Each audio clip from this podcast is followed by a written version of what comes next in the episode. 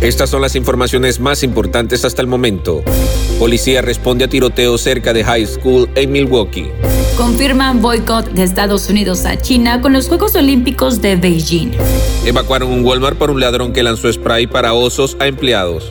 Estados Unidos demanda a Texas por discriminación contra votantes latinos. Mundo Now, noticias en 5 minutos. Inmigración, dinero, política, entretenimiento y todo lo que necesitas para amanecer bien informado. Hola, ¿qué tal amigos? Bienvenidos a Mundo Now. Les saluda Alfredo Suárez junto a Camila Das y Daniela Tejeda. De inmediato comenzamos con las informaciones. La portavoz de la Casa Blanca, Jen Psaki, dio una inesperada noticia a los medios de comunicación sobre los Juegos Olímpicos de Beijing en China durante este invierno, pues confirmó un boicot de Estados Unidos de forma diplomática ante el comportamiento del país asiático con ciertas faltas a los derechos humanos. El boicot de Estados Unidos a los Juegos Olímpicos de Beijing, China, obedece a una protesta que realiza el país gobernado por Biden contra la nación asiática por los abusos de los derechos humanos, lo que implica que los negocios de Estados Unidos con el gigante de Asia no pueden ser como siempre. Este lunes 6 de diciembre, pasando el mediodía, varios escuadrones del Departamento de Policía de Milwaukee respondieron a múltiples informes sobre disparos en Bradley Tech High School, ubicada en la ciudad más grande de Wisconsin, Milwaukee. Cerca de las dos y media de la tarde, las autoridades confirmaron que ya no había amenaza activa para los ciudadanos. También indicaron que los investigadores estarán trabajando en las escuelas públicas de Milwaukee y la seguridad del campus estudiantil para esclarecer el hecho. Autoridades evacuaron el domingo 5 de diciembre un Walmart en Colorado, Estados Unidos, luego de que un presunto ladrón le rociara spray o aerosol para osos a varios empleados del establecimiento. Los trabajadores habían tratado de detener al supuesto ladrón de tiendas, quien al parecer los agredió. Los roció con spray para osos y después huyó en un vehículo antes de que llegaran agentes de la policía. Los equipos de emergencia atendieron al menos a cinco personas con exposición al spray de oso, el cual puede irritar dolorosamente los ojos, la piel y los pulmones de una persona.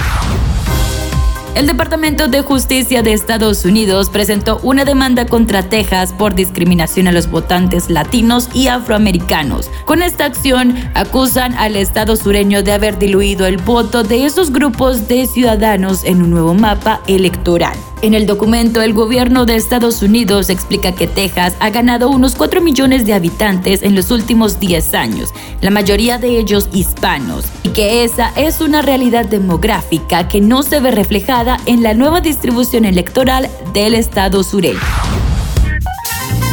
Y ahora es momento de que te ajustes el cinturón y te enteres de las noticias más actuales en el mundo del entretenimiento. Empezamos este espacio con una noticia muy triste y es que muere famoso cantante de música de rock, el cual tocaba al lado de grandes representantes como Stevie Wonder y Tina Turner. Se trata del también guitarrista John Miles, quien murió mientras dormía a los 72 años de edad en su casa. Se ha dado a conocer que el cantante John Errington, mejor conocido por su nombre de John Miles, murió. De acuerdo con un sitio de noticias, el músico, quien murió mientras dormía, pacíficamente, era una persona bastante amable y gentil.